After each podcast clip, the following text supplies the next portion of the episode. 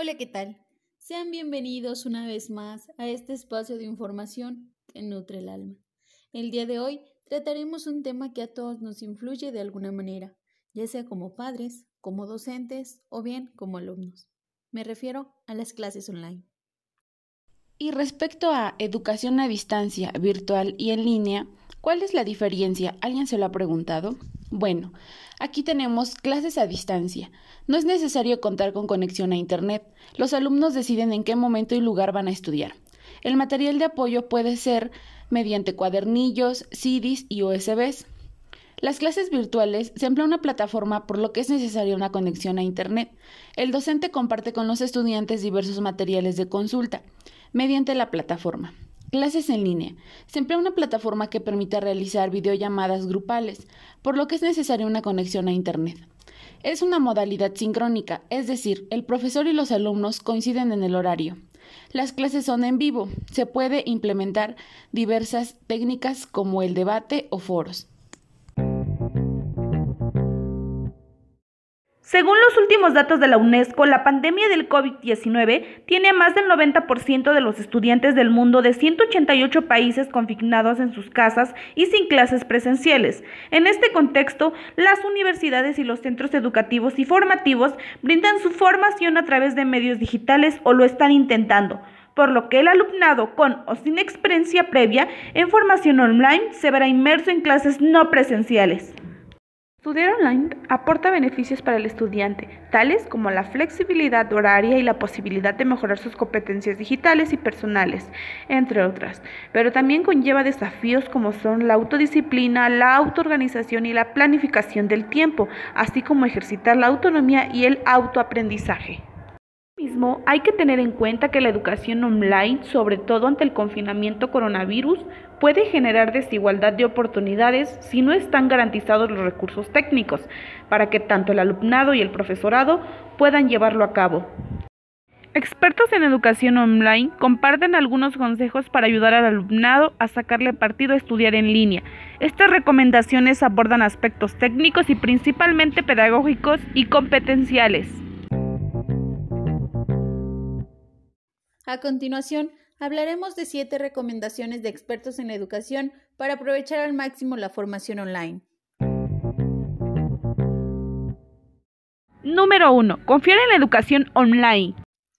El profesor de los estudios de Psicología y Ciencias de la Educación de la Universidad a Distancia de Catalaya, Albert Sangra, nos menciona que lo más importante para aprovechar la formación online es creer en ella.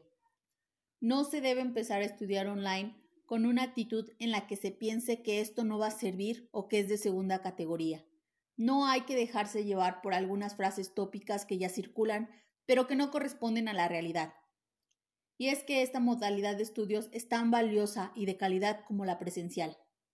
El planteamiento de los docentes en la educación online es serio, basado en estudios y que tiene como objetivo que el alumnado le saque el máximo provecho posible. Número 2. Contar con los recursos informáticos y de conectividad necesarios.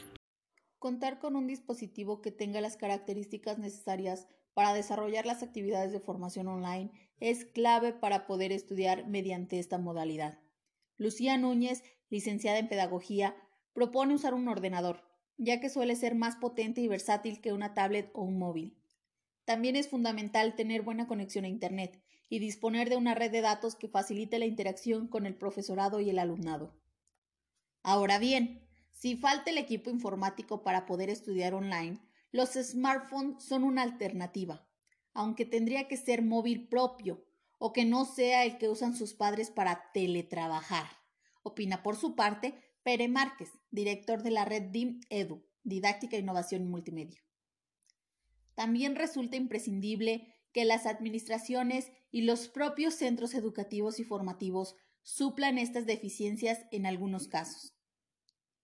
Los expertos también advierten que los problemas técnicos, como la falta de un ordenador con los programas necesarios para estudiar online o una conexión a Internet deficiente, suponen un problema a la hora de formarse en línea. Pueden suceder infinidad de causas que entorpecen el transcurso del aprendizaje, como la incompatibilidad de sistemas operativos, fallos en la red o bloqueos de programas. Todo esto puede generar desmotivación en el alumnado. Es por lo anterior que se requieren plataformas online de fácil acceso desde diferentes dispositivos y que el alumnado disponga de un contacto directo con el profesor o profesora de referencia o con el equipo de soporte técnico para solucionar posibles obstáculos.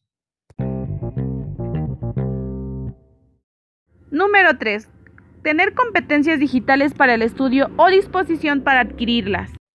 Según los expertos, contar con competencias digitales o estar dispuesto a adquirirlas facilita el uso de las plataformas de formación online que utilizan los centros formativos.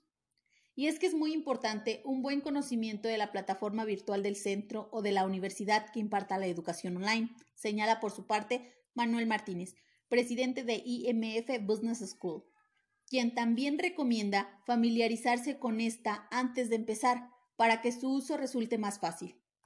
No obstante, el director de la red DIM, Pere Márquez, apunta que el alumnado en general carece de experiencia en el uso de dispositivos digitales para realizar tareas formativas y también para organizarse el tiempo, porque en las clases presenciales se les da todo organizado. Por ello es necesario que el profesorado les pase orientaciones al respecto a los estudiantes y que haga seguimiento no solo de las tareas, sino también de su estado de ánimo. Asimismo, los expertos opinan que el alumnado más joven cree que tiene resuelto el tema online porque sabe interactuar en el entorno con facilidad.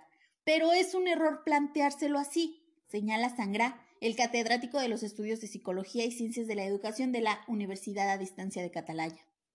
Los alumnos y alumnas saben manejarse en un entorno online para comunicarse con sus familiares o amistades, pero no para poder tener éxito a la hora de querer aprender o tener que estudiar online, que son dos funciones distintas de uso en los entornos digitales.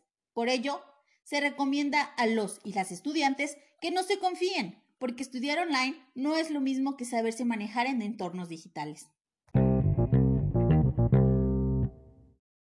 Número 4. Ser consciente de que estudiar en línea requiere un esfuerzo añadido. Para sacarle partido a la educación online, cabe saber que aprender bajo esta modalidad requiere un esfuerzo añadido, por lo que es necesario ser disciplinado, constante y autónomo, además de responsable. Es el alumno o la alumna quien tiene el poder y la libertad para planificarse y marcar los horarios de estudio. Además, la formación online suele ser más exigente que la modalidad presencial o semipresencial, ya que requiere de una organización y planificación que quizá en otras modalidades no sea tan importante. Estudiar online significa ser consciente de que se tiene que desarrollar el propio plan de trabajo, que se tiene que organizar, ser autoexigente consigo mismo y que por lo tanto los resultados y el éxito vendrán si se es capaz de mantener estos elementos. Número 5. Elegir el mejor lugar para estudiar.